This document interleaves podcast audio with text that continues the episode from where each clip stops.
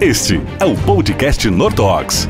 Um novo conceito em comunicação para levar até você, agricultor, informações relevantes do agro brasileiro. Seja muito bem-vindo a mais uma edição do podcast Nortox o sétimo episódio da nossa série de podcasts, trazendo sempre um assunto técnico, um assunto relevante para o agro brasileiro. Já falamos sobre muitas coisas, né? Soja, milho, na última edição falamos sobre cana, hoje é dia de falarmos sobre trigo, época propícia para começarmos a debater sobre essa cultura tão relevante no cenário nacional. E o tema em si é doenças foliares em trigo. A partir de agora, no podcast Nortox, você vai ficar sabendo de tudo a respeito deste assunto. Para participar com a gente, claro, um especialista convidado, como sempre, e os especialistas da Nortox, que você vai saber já já quem são. Antes, um recado rápido para você. Por onde que você pode acompanhar o nosso podcast? Em som, pelo iTunes e pelo Spotify. É só procurar por Nortox. E você também pode conferir em som e vídeo através das nossas mídias digitais, YouTube, Facebook, Instagram, LinkedIn, enfim, espalhado pelas mídias digitais, pelos canais de comunicação, estão os episódios dos nossos podcasts. Para participar conosco hoje, Carlos Forcellini, o doutor, pesquisador, muito conhecido e muito renomado no agro brasileiro, Carlos Forcellini. E da Nortox, Tiago Polis, nosso líder de portfólio, já participou em várias outras edições conosco. E estreando hoje o Andrei Beck, nosso DM, Desenvolvimento de Mercado lá do Rio Grande do Sul. Quem vai conduzir o papo é o Tiago, que chega agora para entrevistar e para conversar com Carlos Forcellini. É contigo, Tiago. Podcast Nortox. Conteúdo do campo para o campo. Forcellini, muito obrigado pela sua participação, né? Pelo, é uma honra, é uma satisfação enorme termos um, um especialista na parte de fitopatologia, um pesquisador renomeado em todo o território nacional. Né? Temos o Andrei, o Andrei é o nosso DM responsável pelos estados do Rio Grande do Sul e Santa Catarina. No entanto, Forcellini, a cultura do trigo ela é cultivada praticamente na, regional, na região sul do país durante todo o inverno. Tá? É uma cultura milenar e com grandes avanços genéticos. Mas mesmo com esse avanço e ganhos de produtividade, vemos grandes perdas de rendimento ocasionadas pelas doenças foliares. Comente sobre as doenças, seus impactos sobre as plantas e o que devemos a cada safra ficar atentos. Pois não. Primeiramente, meu abraço a todos. Muito obrigado pela oportunidade de poder, poder participar com vocês. Uh, de fato, a cultura do trigo, pelas condições ambientais que nós cultivamos a, a, aqui no Brasil, ela está sujeita a várias doenças na parte aérea. Né? Nós podemos dividir as doenças entre foliares e de espiga, ou doenças por fungos, bactérias e vírus. Né? As doenças fúngicas acabam sendo as mais importantes. Na folha, nós temos as principais, o oídio, temos também as manchas foliares e temos a ferrugem. E depois, lá na espiga, nós temos a giberela, especialmente aqui mais ao sul, no Rio Grande, Santa Catarina, parte alta do Paraná, e a brusone na parte mais, na, nas regiões mais quentes, aí também indo para o Brasil Central. É, então, são, na folha, né, falando especificamente de doenças foliares, nós temos essas três que são as principais, o ídio, as manchas foliares e a ferrugem. Em relação à ferrugem, tem sido, tem sido mais uh, tem sido possível a obtenção de cultivares com mais resistência genética, então ela tem sido uma doença menos importante proporcionalmente em relação às manchas foliares e ao ídio. Já para as manchas foliares, a resistência é bem mais difícil de ser obtida. É, a gente consegue muitas vezes uma, uma, certa resistência parcial, intermediária. Então, por isso que é uma doença recorrente todos os anos. E esse ano em particular, o ano passado também, como a cultura do trigo ficou bastante valorizada comercialmente, houve um aumento da área de cultivo e muitas vezes a repetição do cultivo de trigo nas mesmas áreas, ou seja, numa situação que já tinha cultura em anos anteriores. Então, nessas, nesses casos, aumenta ainda mais a presença das manchas foliares por causa da fonte de inóculo que está presente nos restos culturais, na palhada que fica de uma safra para outra. A palha de trigo, ela leva, ela leva quase 30 meses para decompor totalmente. Então, quando a gente planta um ano após o outro, tem ali bastante palha né, remanescente, consequentemente, os fungos que são causadores de manchas foliares sobrevivem ali, e também na semente. Uh, mas também o ID é uma doença muito importante, tem sido geralmente a primeira que aparece na, na, na, filologia do trigo, na medida que ele vai evoluindo, né?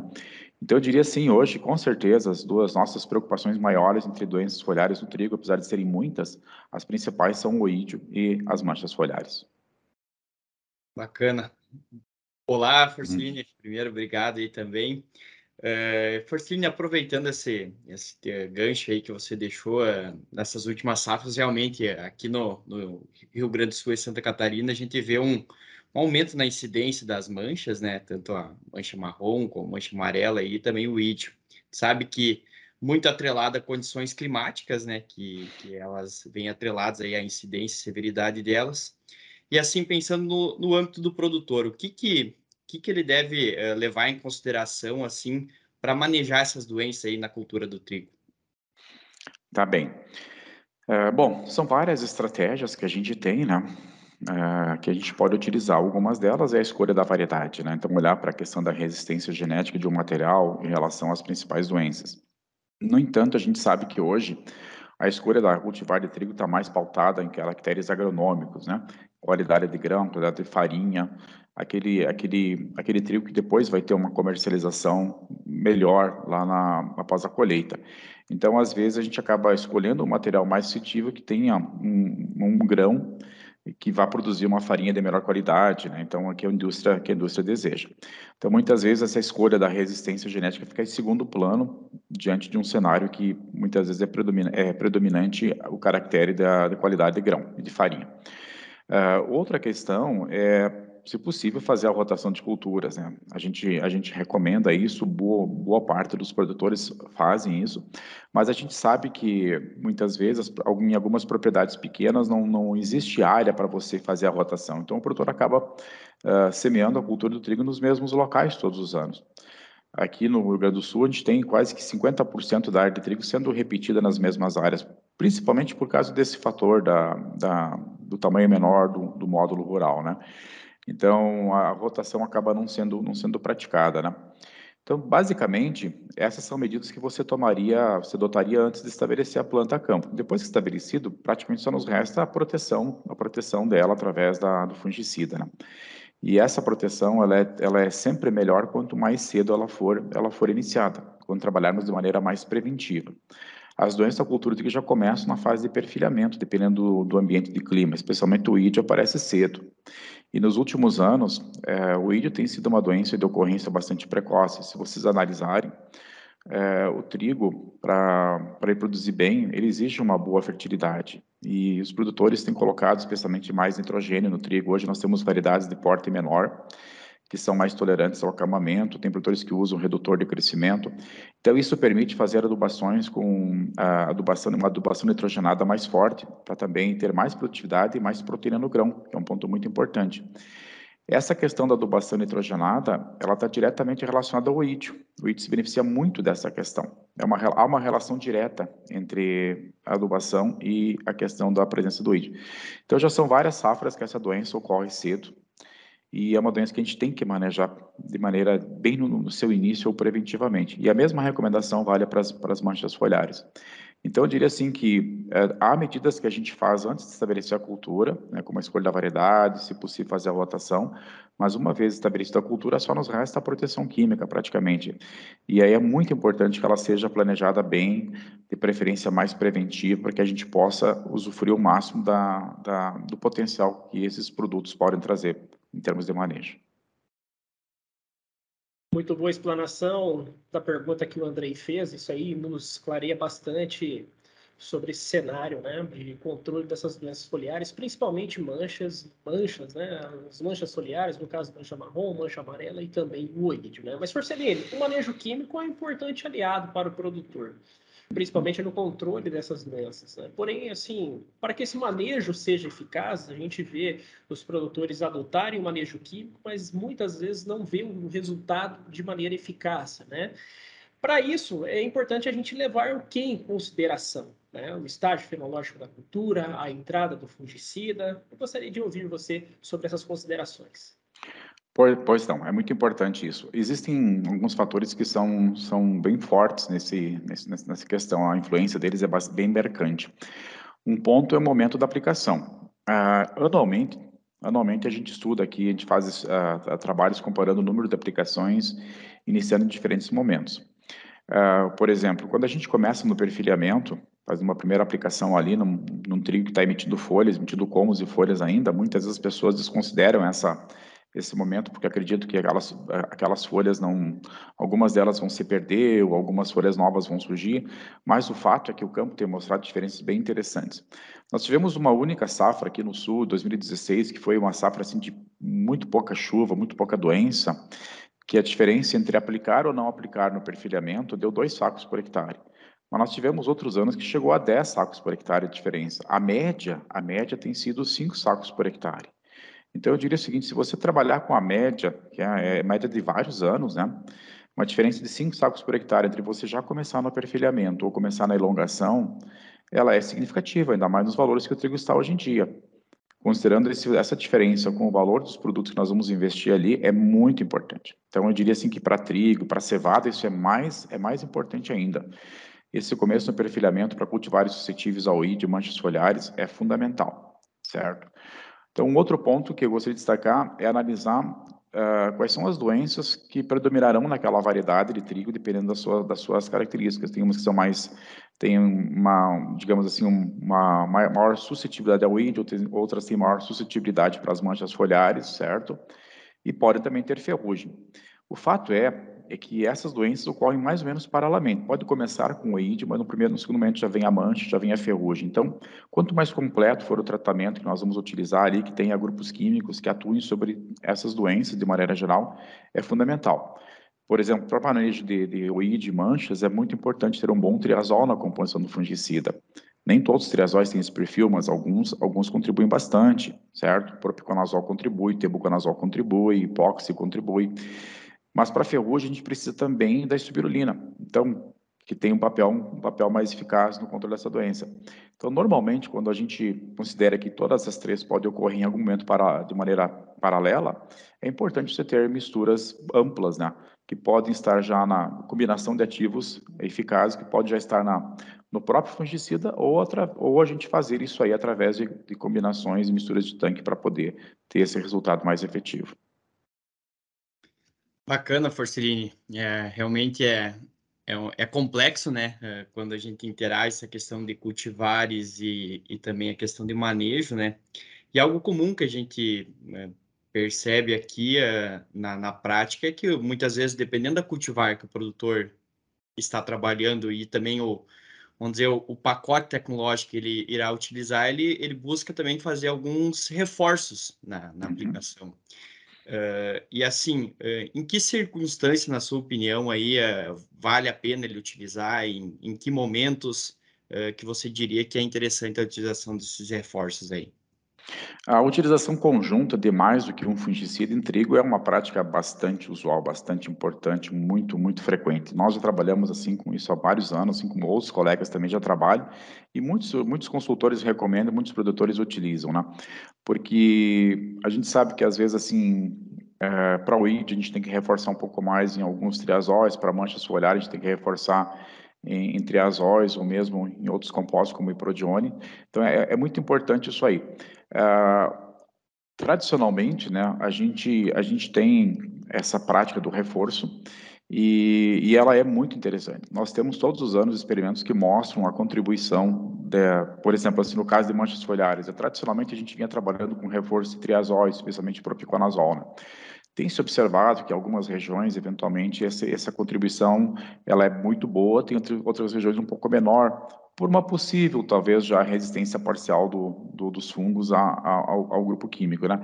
Então, já se partiu para a busca de outros reforços alternativos, uma delas tem sido a prodiona, que é uma, é uma ferramenta uh, que é usada como reforço, um pouco mais recente, mas muito interessante também, especialmente naqueles locais onde o triazol já esteja performando um pouquinho menos, né? Então, é uma prática usual. A gente faz também utilizando de reforço muitas vezes para o ídio. O ídio, especialmente se ele já está estabelecido, a gente tem que ter uma carga maior de triazol ali, uma carga maior de morfolina para tentar para tentar segurá-lo, né?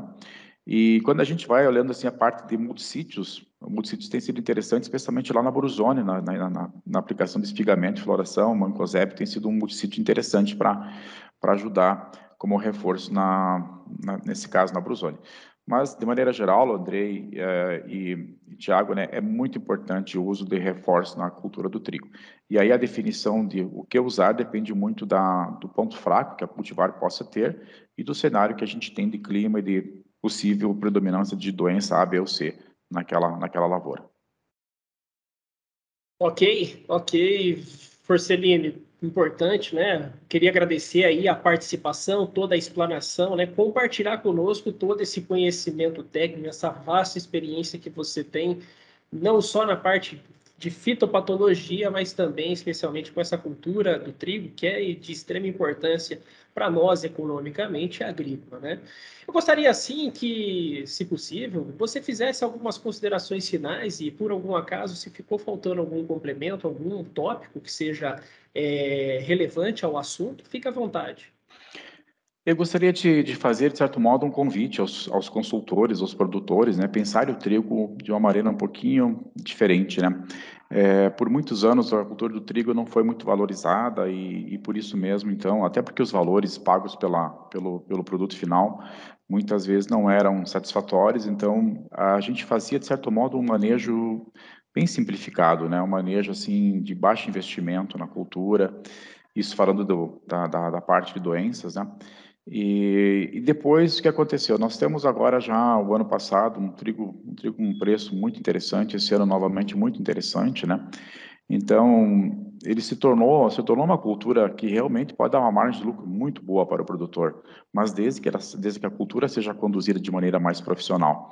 Então, quando a gente começa a analisar, assim, fazendo um comparativo, na né, maneira como a gente trabalha o trio aqui no Brasil, claro, vamos respeitar as diferenças que existem, mas aqui no Brasil, e quando a gente imagina como, por exemplo, um produtor europeu, um produtor francês, um alemão, um inglês produzem o trigo lá 7, 8, 9 mil quilos por hectare, né?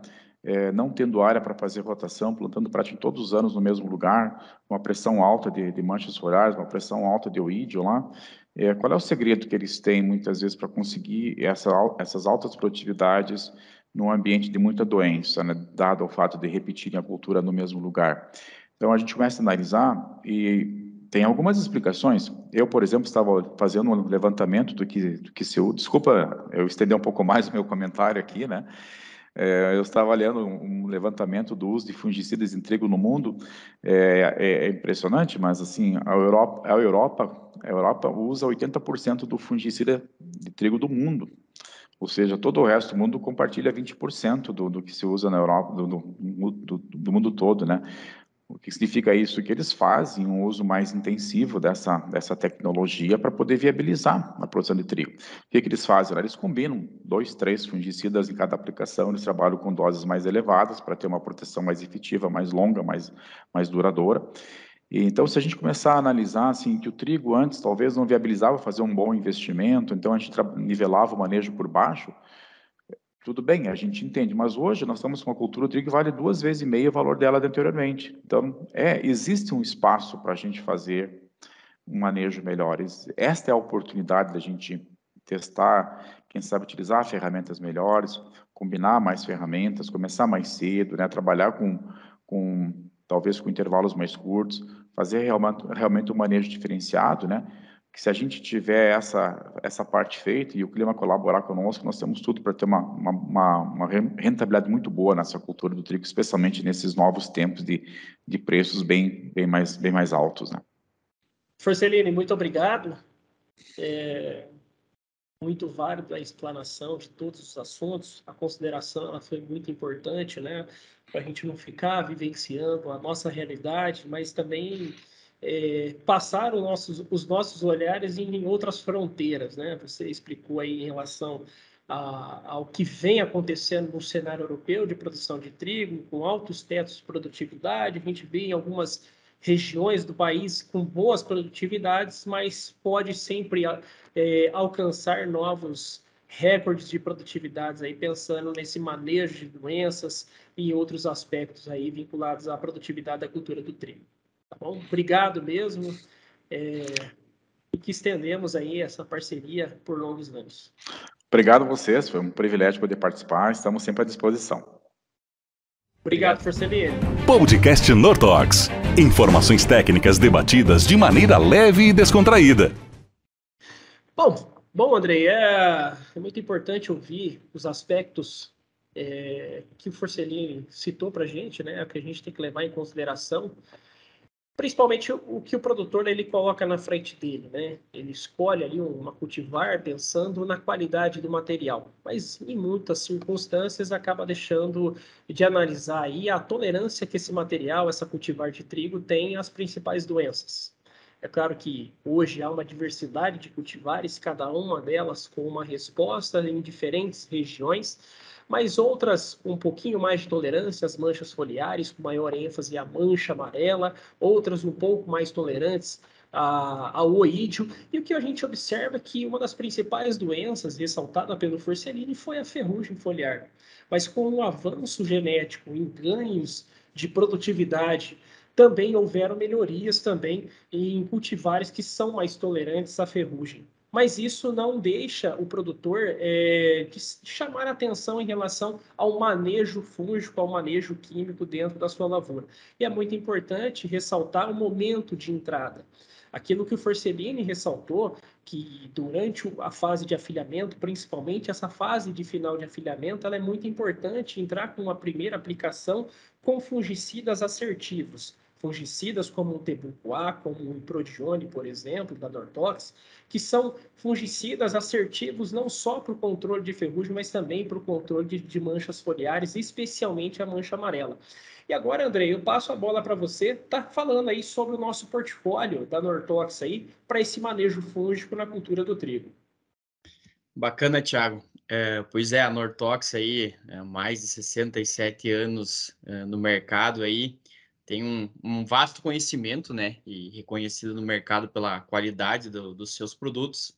Tem um portfólio muito interessante para a cultura do trigo, é, assim como o professor Forcellini já comentou, é, algumas moléculas que já são grandemente utilizadas, a exemplo do propiconazol Nortox, e também já algumas outras alternativas aí que vêm até mesmo complementando um, uma superioridade na questão de controle, que é o próprio Prodione, né?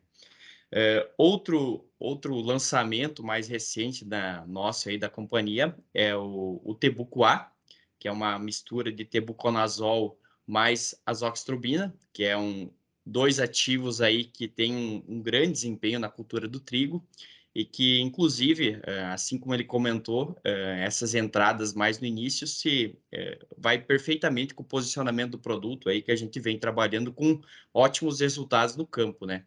E também uh, pensando mais em doenças no final do ciclo, complementando o portfólio da companhia, aí a gente trabalha tanto com o carbendazim Nortox, assim como também o mancozeb Nortox, que uh, são importantes para essas doenças mais do final do ciclo do trigo aí. Legal, Andrei, é, ouvir aí as opções que nós temos de mercado. Não são apenas é, opções para ser utilizado, mas sim produtos que têm credibilidade, produtos que têm é, são consolidados no mercado já, produtos que foram desenvolvidos em parcerias com as grandes instituições, principais instituições do cenário agrícola, é, especialmente para a cultura do trigo, onde nós obtivemos bons resultados, ótimos resultados, não só com o mas também em Prodione, e principalmente encaixando essas ferramentas que nós temos do portfólio para dar uma melhor opção para o produtor, uma melhor solução em relação ao controle de doenças foliares na cultura do trigo. Agradeço a participação do, do pesquisador Forcellini, agradeço também a participação do DM Andrei e pode confiar, é da Nortox. Pode confiar, é da Nortox. Tá aí, você acompanhou um bate-papo muito técnico, com muito conteúdo para o agro, com o Thiago Polis e também o André Beck, né, integrantes da Nortox, e o pesquisador, doutor Carlos Forcellini, que deu uma verdadeira aula aqui no nosso podcast de hoje com o tema doenças foliares em trigo. Para saber mais sobre o assunto, o nosso informativo técnico já está no ar. É só acessar o nosso site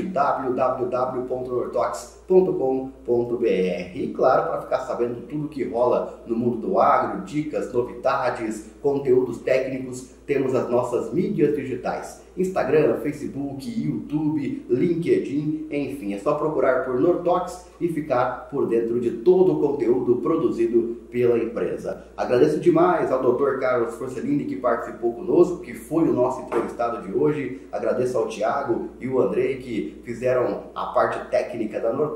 E claro, agradeço você que está aí do outro lado, que é o sentido disso tudo na criação dos nossos conteúdos. Um forte abraço, muito obrigado pela companhia e nos encontramos, claro, no próximo podcast Nortox. Forte abraço, até lá!